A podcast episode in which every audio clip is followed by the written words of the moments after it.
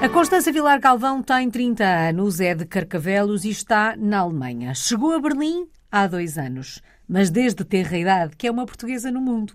Aos oito, no ano 2000, foi para o Brasil pela mão dos pais. Regressou aos 22 anos, em 2014, mas não ficou por cá muito tempo. Em 2017, rumou à Hungria, esteve em Budapeste antes de se mudar para a Alemanha, onde está nesta altura. Constança, nem sei bem como colocar a questão, uh, porque na verdade é uma portuguesa no mundo não por vontade própria, não é? Porque tornou-se uma portuguesa no mundo por vontade dos pais, mas e depois? Cresceu com esta ideia de querer escrever a sua própria história por vontade própria? É uma pergunta muito, muito divertida, sim. E é verdade, não, não o fiz por escolha a, a primeira vez, mas realmente estar no Brasil, crescer num, num ambiente tão diferente daquele onde eu nasci, acho que despertou um bocadinho essa, essa curiosidade pelo mundo. Acho que também tive alguma sorte, porque viajei bastante com os meus pais, depois com amigos, sozinha também, e então acho que isso abriu muito a cabeça e, e criou assim o bichinho de estar, estar, sempre fora, estar sempre em outro ambiente e aprender sobre outras culturas. Tem memórias do momento em que os pais lhe disseram que ia viver para o Brasil? É, mais ou menos, tenho alguma memória de perceber que alguma coisa está a passar e ao mesmo tempo a minha mãe também nos disse que estava à espera do bebê da minha irmã mais nova e portanto tenho assim uma memória misturada de, destes dois grandes acontecimentos ao mesmo tempo. Mas tenho mais, muito mais memórias do dia em que viajei porque foi na noite dos meus anos. E então foi muito marcante, não é? Tipo, fazer ali oito anos no ar. Que belo, que belo aniversário. E tem ideia se depois a chegada ao Brasil, esta mudança de país, de continente, um, apesar de falarmos a mesma língua, um, por lá fala-se um português um bocadinho diferente daquele a que estamos habituados. Tem ideia se foi difícil o início desta experiência? Eu às vezes fico com a ideia que para as crianças é sempre um bocadinho mais fácil do que aquilo que a gente imaginou mas cada caso é um caso, como foi no seu. Tem memórias dessa, dessa altura? Por acaso isso também tenho. É das primeiras coisas que eu tenho memória, além desse dia de anos, eh, é ter entrado numa escola. Às vezes não percebia o que é que a professora dizia, às vezes não percebia mesmo o que os miúdos diziam mas rapidamente tive-me adaptar porque tinha outros, claramente outras crianças a, a, gozarem comigo e a dizerem ah, não, isto, isto, não se percebe nada do que ela diz e lembro perfeitamente a tempo uma vez estar a dizer a pedir a alguém o, o afiador o afia-lápis, não é? E alguém dizer, isto não percebo nada, o que é que é esta palavra? E a professora, pronto, ensinar, não, aqui é, é nem me lembro agora da palavra. Uhum. Ah, estou a tentar lembrar da palavra do Brasil. Acho que é aparador. E eu, eh, tipo, fiquei em choque e disse: Ok, isto, eu tenho, eu tenho que apanhar o ritmo disto, porque senão vou, vou ser gozada para sempre. E eu lembro-me aí, passado dois meses, já a falar português do Brasil, e desde então até tenho alguns amigos que, conhecem por esta habilidade de quando estou a falar com os meus amigos brasileiros, falo uh, totalmente português brasileiro e quando passo para a família ou para o meu marido, enfim, é totalmente português de Portugal. Uau. Ainda confundo as palavras, como acabei de fazer, mas sim, é, é, acaba por fazer, ser uma parte integral. Eu acho que é, é um instinto de adaptação, uhum. não é? É, não, é ok, eu, eu quero fazer amigos, eu quero tenho que fazer a minha vida, mesmo tendo oito anos, pode não ser consciente, mas acaba por acontecer rapidamente. Bom, e acredito que esta experiência tenha servido de muito nos processos de adaptação que teve que fazer depois, à Hungria e agora à Alemanha. Como é que foi o regresso a Portugal, já em idade adulta, aos 22 anos, em 2014? Acho que foi um bom treino sem dúvida, e, e deixou-me com vontade de mais tarde voltar a Portugal para perceber como é que era viver lá em adulta. Então, essa foi a minha maior motivação.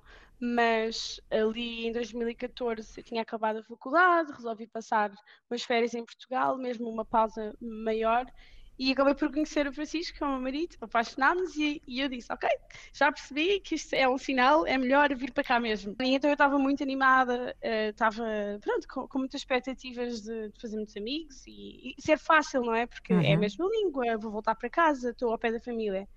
E acabou por ser, o primeiro ano e meio acabou por ser dos, dos, das coisas mais difíceis uh, que já tive na minha vida, uma das adaptações mais complicadas, porque realmente a expectativa estava muito alta, eh, para aquilo que é a vida real, que é o trabalhar, que é ter o dia a dia, cada um tem a sua vida, tem os seus grupos, eh, pronto, e a vida anda. E também a separação da família, não é? Então eu fiquei uh, 15 anos só com os meus pais e os meus irmãos, não é? não é? No dia a dia, e de repente eles não estão lá. E portanto, essa, essa parte confesso que foi, foi bastante complicada. E depois, eu acho que quando fui para a Hungria e vim para cá, já estava totalmente preparada. Foi, foi uma situação muito diferente. Sendo Mas que foi mais difícil readaptar-se a Portugal do que adaptar-se a estes países que não eram seus? Pois, exatamente esse ponto. Lá está, como a expectativa era, vou voltar para casa, está tudo bem. Uhum. Eu acabei por perceber, ah, para lá, não é bem assim, eu não, não vivi cá, portanto, não construí uma vida aqui. Estou a começar também do zero. E é estranho começar do zero quando se fala a língua, quando, quando se senta em casa e quando se tem pessoas à, à, volta que supostamente, eh, pronto, deviam fazer parte do nosso dia a dia, uhum. mas depois não fazem, porque eles têm a vida deles, não é? Demora um bocadinho a construir isso. E então acho que vir para fora totalmente é, é realmente mais fácil nesse sentido. É, é, página em branco, posso ser quem quiser, posso fazer o que me apetecer, é, é mais fácil um, integrar-se assim, desta maneira. Extraordinária esta perspectiva. Sem dúvida. Mas sente, Constança, que a cada mudança, falava da página em branco, como falou há bocadinho do começar do zero. Por mais experiência que se vá tendo a cada país, a cada nova hum, aventura, há sempre um começar do zero. Há sempre esta página em branco onde vamos escrever um novo capítulo da história. Ou vai se tornando mais fácil? Eu acho que depende muito, ou seja, há várias áreas na vida, não é? Há, sei lá, o trabalho, o equilíbrio entre a vida pessoal e o trabalho, há, há uma, a relação, não é? Com, com quem vamos. No, no, meu caso, fui sozinha e depois, ou fui com a família, fui sozinha e depois fui com o marido, portanto, isso também muda muito. O lugar em si, não é? Tipo, onde estamos e, e o adaptar-se às circunstâncias em que estamos e acho que algumas dessas coisas poderão ficar mais fáceis ao longo do tempo e outras nem tanto. Acho que outras são mesmo página em branco sempre. Por exemplo, se vamos para um trabalho novo, eu acho que aí será sempre página em branco porque é um ambiente diferente, cada país tem a sua cultura de trabalho também, uhum. uh, por mais que pronto, eh, seja muito diferente entre as empresas ou entre os ambientes de trabalho, haverá sempre alguma coisa em comum, não é? E acho que, por exemplo, numa relação, então eu já fiz uh, algo como seis mudanças com o meu marido e em todas elas aprendemos um bocadinho mais, não é? Sobre nós próprios, sobre o, sobre o outro e acabamos por lidar melhor com as adaptações, as nossas e, e as do outro. Na Hungria estiveram alguns anos, eh, entre 2017 e 2021. Que experiência foi esta, Constança? Eu acho que foi, olha, foi uma das experiências mais uh, surpreendentes e divertidas da minha vida com 25 anos, acabada de casar, completamente à Nora, nunca nem sequer pesquisei nada sobre a Hungria, foi, foi mesmo, ok, uh, o Francisco encontrou o trabalho lá, já tinha lá estado, eu vou confiar e vou. E foi uma experiência, pronto, muito de entregar-se, né? aliás, àquele momento e, e a conhecer um mundo novo. E eu acho que por ser um país um bocadinho improvável para, para algumas pessoas, pelo menos algumas pessoas que estão à nossa volta, família, amigos, ainda mais surpreendente foi, porque pronto, com, a história que, que o país tem também, uma pessoa poderia esperar um bocadinho as pessoas um bocadinho mais ranzinhas ou, ou, enfim, difíceis também por causa da língua, não é? Uma língua quase impossível de se falar uh, e de se perceber. E no fim não é bem assim. Uma pessoa chega lá e percebe que há sempre coisas em comum, não é? Esta, por exemplo, esta, esta coisa que nós temos em Portugal de convidar as pessoas para casa, ter almoços e jantares e conhecer as famílias uns dos outros, pronto, ter uma comunidade. E isto acontece quase instantaneamente na Hungria. Uhum. Basta a pessoa, pronto, trabalhar, uh, talvez num ambiente em que tenha mais húngaros do que, do que uh, pessoas estrangeiras. E isso foi o, pronto, o meu caso, mas também, também do meu marido. E então isso facilitou muito a adaptação. E depois é uma cidade linda de morrer, o país também tem imensas coisas bonitas, então nós estávamos sempre a tentar explorar e pronto, integrar-nos mais no país. O que é que ao fim de cinco anos vos faz mudar em plena pandemia para, para a Alemanha?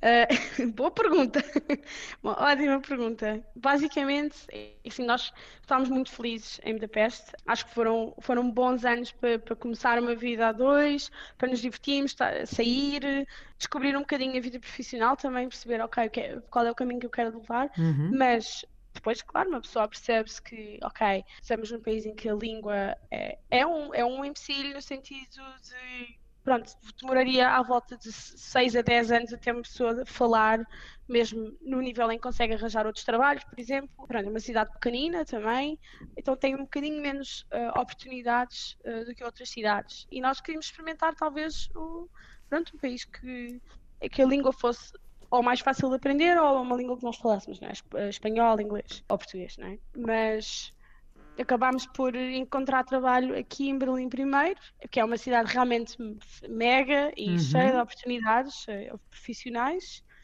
E foi um bocadinho um tiro no escuro, nesse sentido. Foi, ok, uh, temos mais oportunidades, se calhar vamos estar mais seguros para também ter uma família uh, e construir a nossa vida, ou passar para o, para o, para o próximo patamar.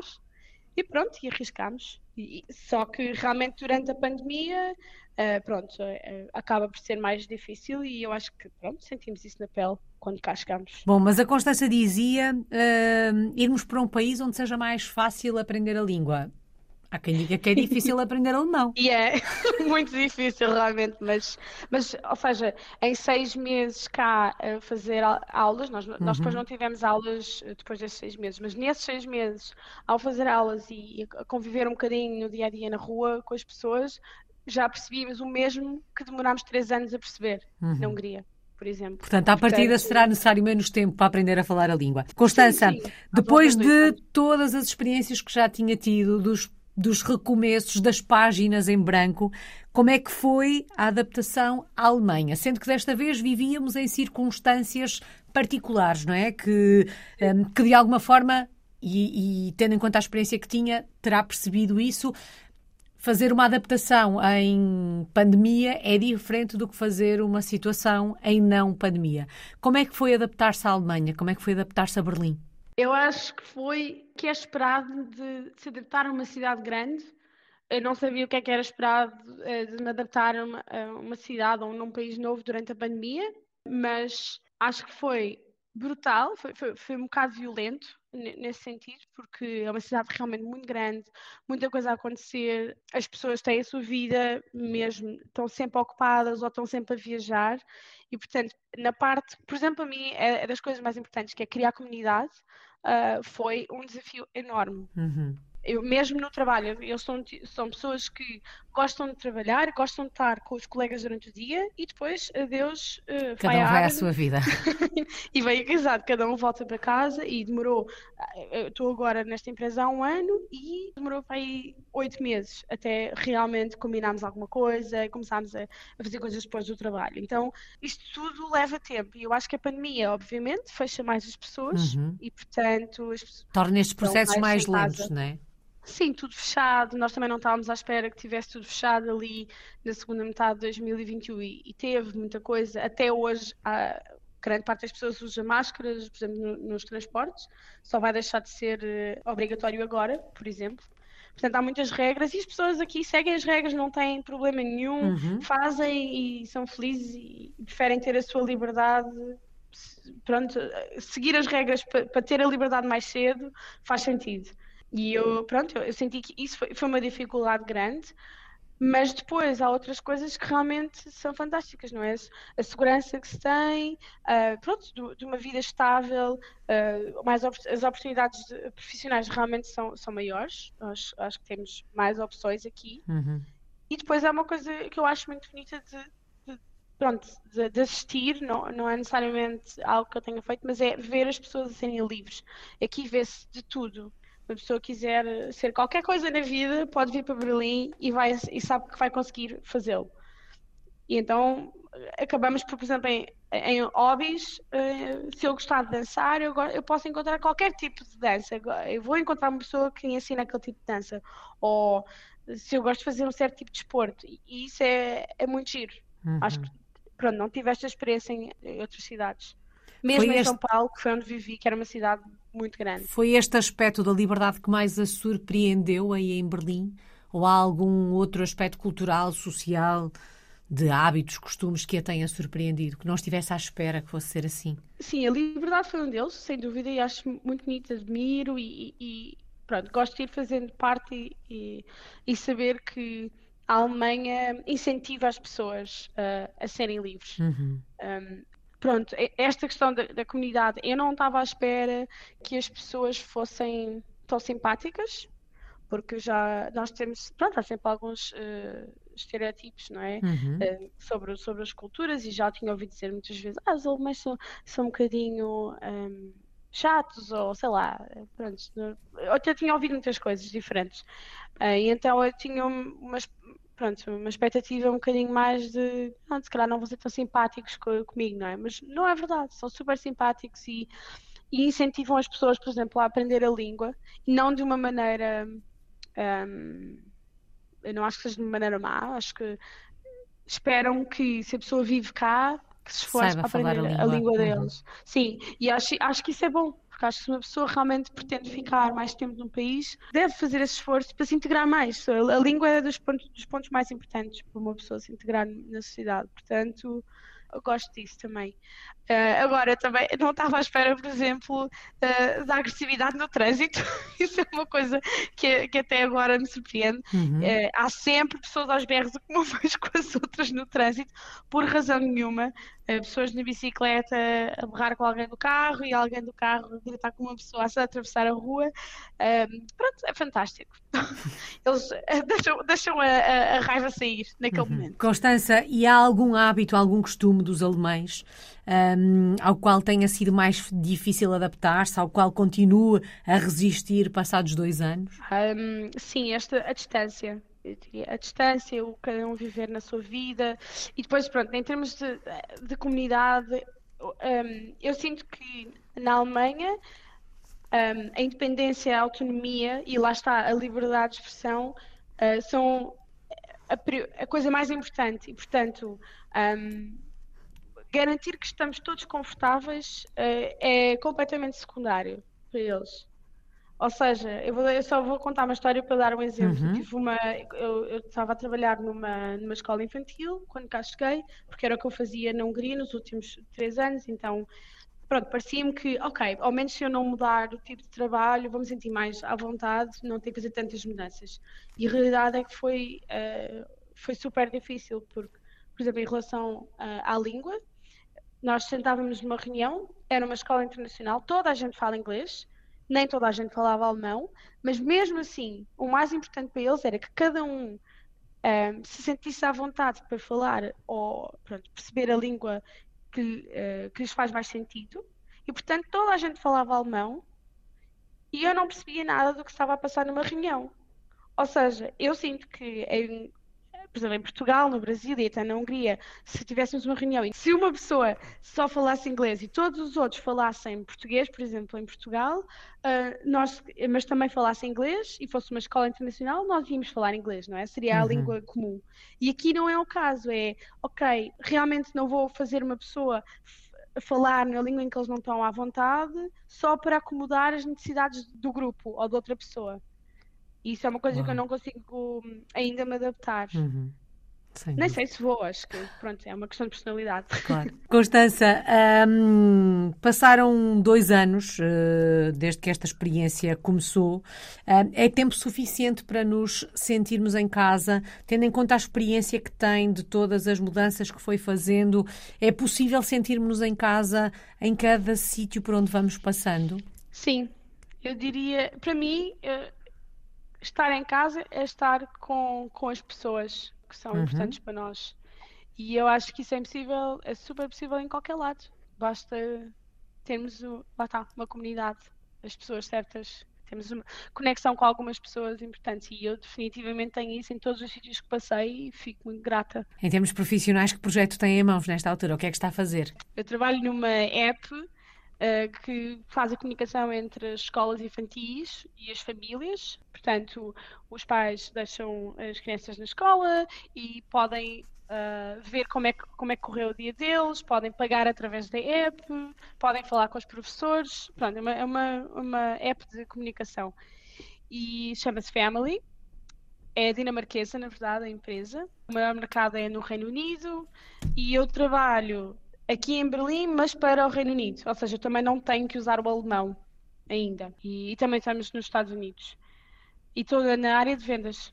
Eu trabalho como um, Sales Development Representative. Bom, mas esta aplicação implica entre aspas, que, por exemplo, as crianças possuam, as crianças, os filhos, algum dispositivo eletrónico para que os pais tenham acesso a esse tipo de informações ou essas informações são disponibilizadas pela escola através desta aplicação? Sim, sim, é tudo disponibilizado pela escola, ou seja, eu telefono uh, às escolas, não é um kindergarten, e tento descobrir se eles têm algum sistema para comunicar com os pais. Uh, e basicamente eles usam a app para dizer aos pais como é que foi o dia das crianças, por exemplo, se trocaram as fraldas, desde coisas muito simples como esta, ou o que é que comeram, até um, tudo o que tem a ver com o desenvolvimento das crianças, uhum. portanto, tudo o que é educacional. Então, eles podem escrever as observations e pronto, uhum. quais é são os próximos passos de aprendizagem e os pais podem fazer o mesmo em casa. Portanto, a ideia é ter uma parceria pronto, colaborativa, no fundo, não é? É uma, é uma aplicação em que todas as partes interessadas colaboram. Realizada profissionalmente, Constância, era o tipo de trabalho que ambicionava fazer? É um tipo de trabalho que não pensava de todo fazer? Eu estou bastante realizada neste momento. Real, nunca pensei em, em, trabalhar em vendas, sendo, sendo muito honesta nas áreas comerciais. Eu descobri que tenho jeito e descobri que é muito divertido. Uh, mas na verdade Pronto, eu sempre trabalhei com educação. Comecei pronto, com o babysitting quando tinha 15 anos, mas depois eh, projetos sociais e educacionais no Brasil e depois em Portugal trabalhei sempre com educação de alguma maneira, ou em ONGs, uh, eh, trabalhei na Saída da Casca também, que é uma, uma consultora em, em Lisboa, e depois na Hungria passei a ser professora que era, esse sim era, foi um sonho que eu tive uhum. e achava que, pronto, nunca ia ser possível porque eu não estudei para, para ser professora infantil, tinha estudado uh, gestão e acabei por me apaixonar, pronto, ainda mais pela, pela área da educação, só que achava mesmo, ok, eu acho que estar na sala de aula é fantástico, mas é preciso mesmo uma vocação, é preciso mesmo uma pessoa uh, querer fazer aquilo a vida toda. É, é, é um... Uhum pronto, é, é um trabalho que, que pede muito. Um, não só é níveis de energia, mas um, pronto, é uma conexão mesmo emocional com as crianças e, e, estar atentos ao desenvolvimento delas. E eu acho fantástico, só que eu, eu gosto muito da parte de ter impacto também no setor. Uhum. E portanto, eu queria, quando saí da Hungria, eu sabia que eu queria deixar de, de, estar na sala de aula, mas ajudar de alguma maneira o setor a desenvolver-se. Então, o estar na Family, que aliás uh, é engraçado porque eu só estou em Berlim por causa da Family, porque quando começámos a procura de trabalho em outras cidades, eu encontrei um, ehm, esta empresa, enviei o currículo, daquela vez não funcionou, pronto, era outra vaga diferente, mais criativa, e o meu marido acabou por encontrar um trabalho em Berlim porque aparecia, pronto, no, no LinkedIn, na, ao pé, não é, na localização. E passado um ano de, de, cá estarmos, quer dizer, quase um ano, eu acabei por encontrar a família outra vez uhum. e tinham aberto o escritório em Berlim. Uau! Uh, pronto, e portanto eu, eu, eu senti, ok, isto se calhar realmente agora é para ser. É um Mandei sinal. o currículo, e, sim, entrei aqui na, nas áreas comerciais e acabei por descobrir que, pronto, é uma, é uma, é uma, é uma área realmente muito interessante e acho que sinto outra vez que tenho esse impacto no, no setor que eu deixei de ter quando estava dentro da uhum. pronto dentro do dia a dia não é? Uhum. da educação. E é bom porque vai-se acumulando experiências e portanto pronto eu não tenho um, um, trabalho de sonho mas eu diria que neste momento sinto muito realizada e gostava muito de continuar nesta empresa a crescer e, e a, a ajudar o setor quem sabe o que o futuro lhe reserva. Vamos dar uma voltinha por Berlim. Se fôssemos visitar que locais é que tínhamos mesmo que conhecer na cidade? São muitos. Eu acho que acho que Berlim tem essa coisa boa. Uma pessoa pode vir cá sete vezes e vai ver sempre coisas diferentes. Um, acho que o lado, o lado oriental da cidade é muito interessante, tem muita história. Um, pronto, o peso da história também. Uhum. Uma pessoa tem, tem que explorar esse lado, seja explorar bairros diferentes ou ir a monumentos, a ler sobre a história, enfim, acho que há aqui muitos sítios. Eu gosto muito da Berliner Straße, que é onde está uma parte do muro. Não, não é a parte do muro que tem uh, arte, uhum. mas, mas é uma parte que está mesmo foi deixada naquele sítio com uma torre de vigia e tem um, um centro de, para os visitantes, para, para irem lá acima e verem a torre, torre de, vigia, uhum. de vigia lá de cima e tem, tem ali fotografias muito, muito fortes e vídeos de quando o muro caiu. Eu acho que essa, essa parte da história é, é muito forte. Portanto, eu diria que toda a gente devia ir lá uhum. ter alguma noção de como é que isso aconteceu. Acho que o Memorial do Holocausto também, também é, um, é, um, é um momento que eu acho que faz muito sentido ir. Uhum. Uma pessoa pode pronto, é, ver as pedras que pronto, cada, cada pessoa interpreta da sua maneira, portanto não vou estragar essa, essa experiência para as uhum. pessoas, mas quando vai lá abaixo ver, tem, tem todos os números de, de, de, pronto, das pessoas que morreram durante o Holocausto, em cada país, cartas e pronto, lembranças dessas vidas e acho que é muito interessante porque nós, pronto, estamos, acho que temos muito contacto com, com a Segunda Guerra Mundial, não é? Uhum. A história, uh, mas isto, este memorial específico põe uh, personaliza muito uh, esta experiência. Então dá nome às pessoas e vê-se as fotografias e percebe-se de onde elas vinham, qual é a história delas, a família delas e é muito bonito. É impactante. E depois acho, é, é muito impactante mesmo. E acho que depois há algum outro lado também no Berlim de, de, diversão, não é? Uma pessoa se for ao Mauer Park ao domingo vai ver uma, uma loucura a acontecer, desde karaoke até, até testemunhas de Jeová a, a tentar, pronto, converter-los, até pronto, pessoas que só estão ali para conversar e, e fazer o churrasco. É, é, muito divertido, porque vê-se essa diversidade e, a, e, essa liberdade de Berlim no mesmo sítio. Ficam aqui essas sugestões. Quando olha para o futuro, Constança, vêem-se em Berlim durante mais alguns anos? Ou a ideia é ir seguindo viagem? Bom, se depender de mim, eu acho que sigo viagem.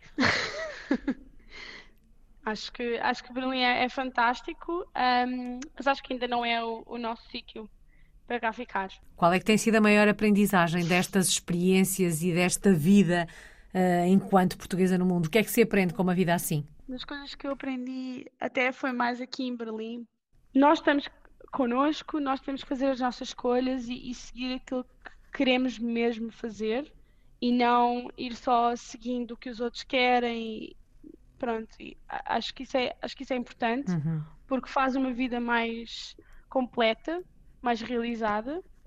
Um, e acho que isto é válido para onde se vive, com quem, quem, quem é que temos na nossa vida, um, projetos novos, trabalho, enfim. Acho que isto é válido para tudo.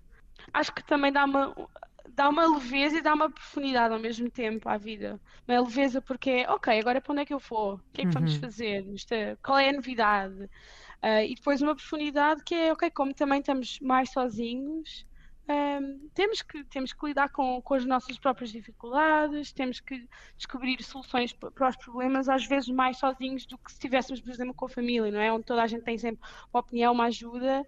Então, pronto, é, a estar, a estar con, connosco e, e, depois conseguir trazer isto para, para, as pessoas à nossa volta também. Uhum. Esta sensação de independência e, uh, pronto, e ter também esperança acho eu de que as coisas vão, vão correr bem. É uma aprendizagem sempre. e tanto. Saudades. De que é que sente mais falta do nosso país? saudades. Eu tenho sempre saudades. Tenho sempre saudades da família. Tenho uma família muito grande, portanto, são muitas pessoas para ser saudades. E depois tenho muitas saudades da comida. Confesso que culinária é, pronto, acho que comida é vida e, portanto, uma pessoa que gosta de comida portuguesa e está cá fora tem, às vezes, dificuldade em, em adaptar-se. E o tempo, acho que é, o, o, bom tempo faz saudades, mas hum, é, para mim não é tanta questão de, de estar sol todos os dias, é, é, só mesmo a questão de estar ao pé do mar. Talvez não seja tanto tempo, mas uhum. estar ao pé da água. Uh, apesar daqui haver também, também o rio, uh, não é o mesmo. Sim, um pôr do sol bonito ao fim do dia, dar uma volta, isso, isso faz-me falta, estar ao pé da natureza. Só falta uma palavra, Constança palavra resume a sua história de portuguesa no mundo, uma história de portuguesa no mundo que começou aos oito anos de idade? Acho que eu falei muito em comunidade, portanto, vou deixar essa palavra, em construir comunidade. Que assim continue. Muito obrigada. Constança Vilar Galvão está na cidade de Berlim, na Alemanha. É uma portuguesa no mundo, desde o ano 2000. Obrigada, obrigada.